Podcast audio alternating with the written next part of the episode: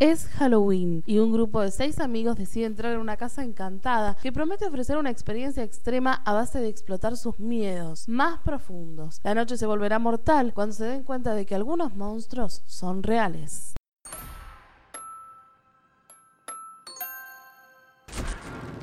No puede ser aquí.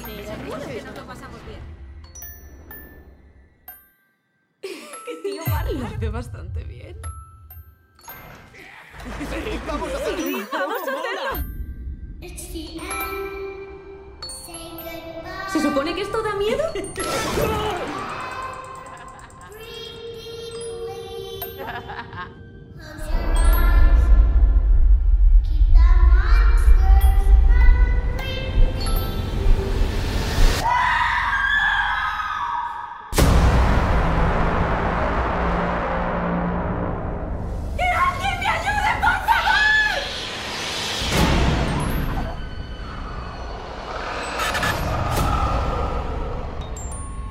Solo quiero salir de aquí. Queremos irnos.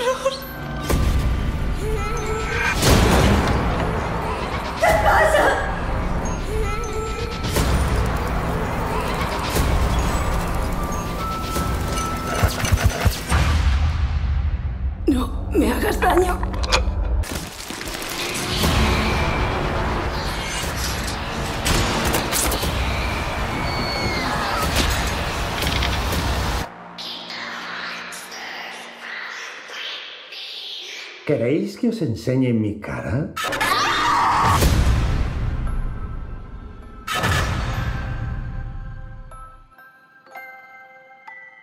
Bienvenidos, este es un nuevo podcast de La Hora Oscura, de esta hora de la Ultratumba, la serie 3 AM que pertenece al diario cuartaavenida.com, que lo pueden encontrar tanto en formato de podcast en Spotify, en Google Anchor, en un montón de plataformas, como también escucharlo en nuestra misma página de noticias, cuartaavenida.com. Hoy vamos a hablar de Hound, esta película que estrenó a, mediados de septiembre en Estados Unidos, que no llegó a Argentina y no sabemos si va a llegar, porque es una película dentro de las de terror que quizá en el campo de lo terrorífico ha sido avasallada por justamente películas y estrenos paralelos como It, que también vamos a hacer un- podcast por supuesto, porque estrenó hace poquito It, el capítulo 2 de esta historia, que recordemos es una especie de remake de la película original, ¿sí? que se hizo con geniales actores y espectaculares interpretaciones y le dieron una vuelta de rosca, lo trajeron a la actualidad, cambiaron un montón de cuestiones que son de la historia, de la manera de actuar, de la manera de presentar la película.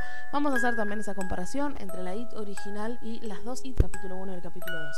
La Casa del Terror, en la traducción, o Hound, es una sobrecogedora historia a la que todo un divertimento en la línea del mejor slasher, que es este género que hablábamos, hará las delicias para los fans del género y de la que se han presentado el tráiler en español, en castellano, el original. Nos deja un poco entrever que está eso que es lo típico que da terror. Ahora, hay que ver si una vez en la película esas cosas típicas que dan terror nos llevan o no nos llevan a ese mundo terrorífico, porque hablamos de lugares comunes, sí, hay lugares comunes. Hay motosierras, hay cuchillos, hay máscaras, hay payasos, hay de todo. Ahora, lograron en Hound combinarlo de una manera con la fotografía, con la trama, con la historia de cada uno de los protagonistas y estos chicos que se adentran en esta casa del terror en Halloween, lograron llevarnos a un lugar sádico, terrorífico. Sí, lo lograron. Salen, en mi opinión, del slasher clásico que nos deja ver hasta una cuestión más bizarra del terror y graciosa, porque tenemos las típicas figuras terroríficas. Podemos relacionarlas con Freddy, con, con Jason. En este caso, yo creo que le dieron otra vuelta, lo trajeron más, quizás a las generaciones más de, adolescentes y jóvenes, que se van a sentir atraídos por este tipo de género.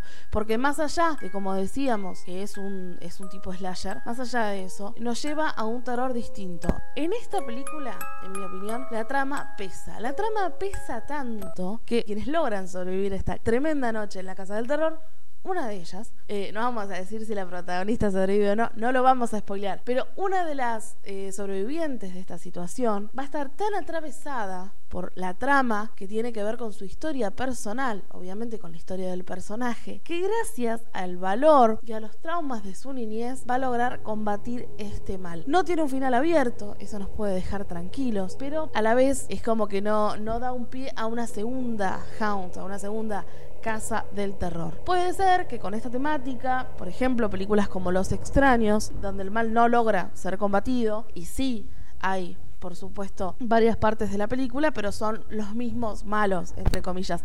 Quizás esta película, si rinde bien y si funciona bien en Estados Unidos, tiene como por objetivo, en el caso de que funcione, hacer quizá alguna otra versión relacionada también a la época de Halloween, porque estamos ahí en la antesala, estamos en septiembre, Halloween es en octubre, quizá tiene por objetivo que los malos sean distintos, pero que el anzuelo en donde se pescan justamente estos jóvenes queriendo vivir experiencias de terror sea el mismo. Habría que verlo. Historias como Halloween, que tienen que ver con justamente toda la historia de Jason y las últimas que hemos visto, han sorprendido, han cambiado quizá esa forma cliché de hacer este tipo de terror. Pero esta película en particular, pese a que hay críticas muy encontradas, algunos les gustan mucho, otros no, en algunos lugares se le pone hasta casi cuatro estrellas, sobre cinco, en otras dos.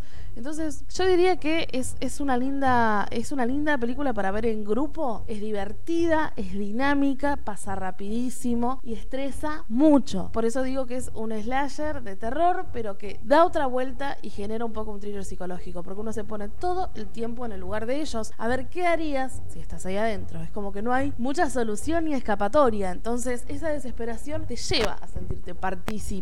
Vamos a hablar de las críticas. Dennis Harvey, de, de Variety, que siempre lo leemos, habla de que es un terror independiente típico, pero que es efectivo.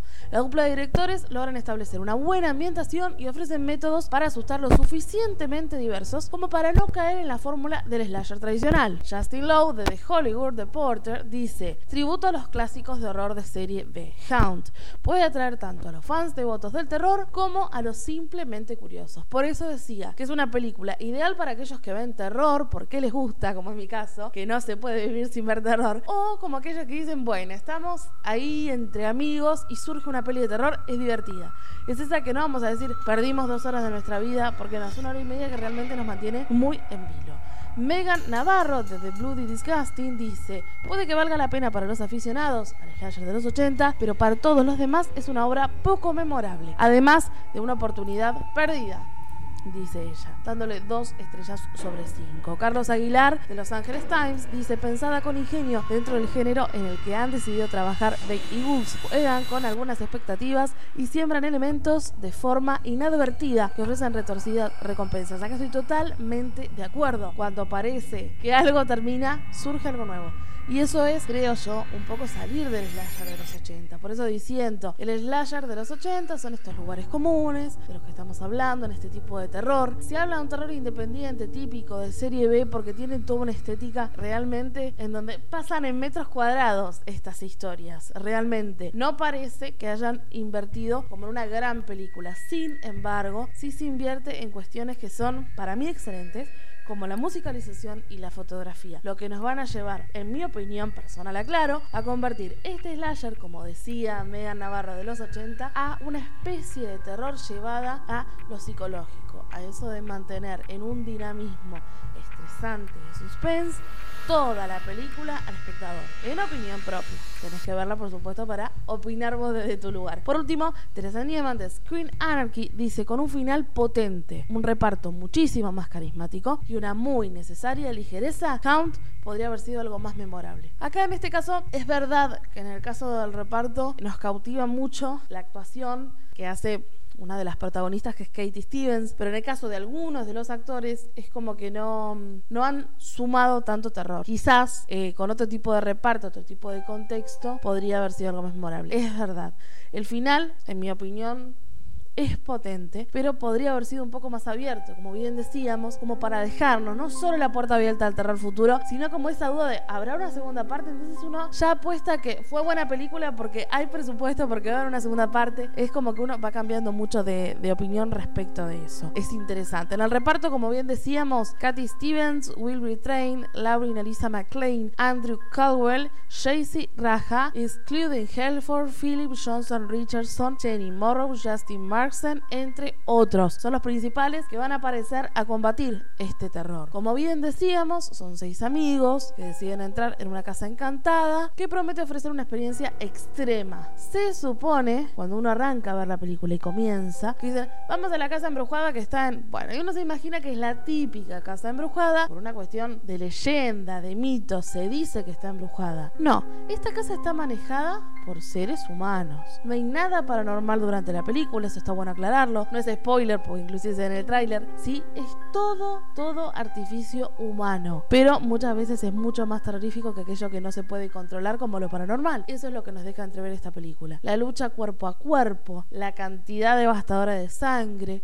Al principio comienzan como una especie de juegos macabros en donde no vamos a saber si es real o si es mentira. Y a ellos inclusive y a nosotros hasta la mitad de la película nos va a quedar la duda de si es un espectáculo en medio de algo así como de, de fenómeno de circense, de cuestión así muy de, un lugar así divertido que tiene que ver con lo, con lo terrorífico, con una atracción de terror, o si realmente son psicópatas que quieren asesinarlos. Eso es muy interesante porque nos va a dejar en ese hilo de suspense, que es lo que vuelvo a mencionar. Nos lleva a esta fecha, hablamos de Halloween, es una antesala, que es una especie de fiesta, la protagonista protagonista sale de una situación complicada con una persona, que ya lo van a ver, que después va a formar parte, pero a la vez tuvo otra niñez complicada por algo, y eso es lo que le va a llevar al final a cambiar esta historia, a cambiar su propia historia e inclusive traumas de la niñez. Creo que eso la hace distinta, creo que eso hace que no sea el típico eh, terror. Por ejemplo, si tuviera que comparar con lugares comunes de terror, se me viene a la cabeza quizás la casa de cera, que son un grupo de personas que va sufriendo eh, asesinatos, por así decirlo. Tenemos inclusive estereotipos ¿no? Como suelen aparecer en las películas norteamericanas de personas, sí, todos distintos, eh, y van muriendo de a poco. No, esto lo veo distinto porque la trama tiene peso en un guion, pese a que sea un guion fácil, como bien decíamos y leíamos las críticas, son típicos, pero en este caso no fallan. Vamos a hablar también de cinefriki.com, que también hace una pequeña crítica. Dice, si bien es un guion fácil y hasta plano, hay algo que hace bien, es la simpleza de contar y mostrar cómo debe ser un género de slasher, género que está bastante devastado desde hace varios años de no ser por la nueva Halloween que vino a pegar una piña sobre la mesa. Funciona, entretiene, pero ahí no cae en lo obvio, aunque es predecible. Los personajes son creíbles, tanto los villanos como el grupo que entra a la casa. No cae en los estereotipos, es lo que hablábamos recién, en los estereotipos típicos de la gente que de golpe es atacada en este género de terror, ¿no? Aparte de tener su gore justo y necesario, los malos de turno son realmente perturbadores, unos locos deformes, dice esta crítica de cinefriki.com. Datos a tener en cuenta, que bien decíamos, sobre estos directores y guionistas que son los mismos de A Quiet Place. Y es producida por Eli Roth, que bien pronunciábamos y decíamos en un principio.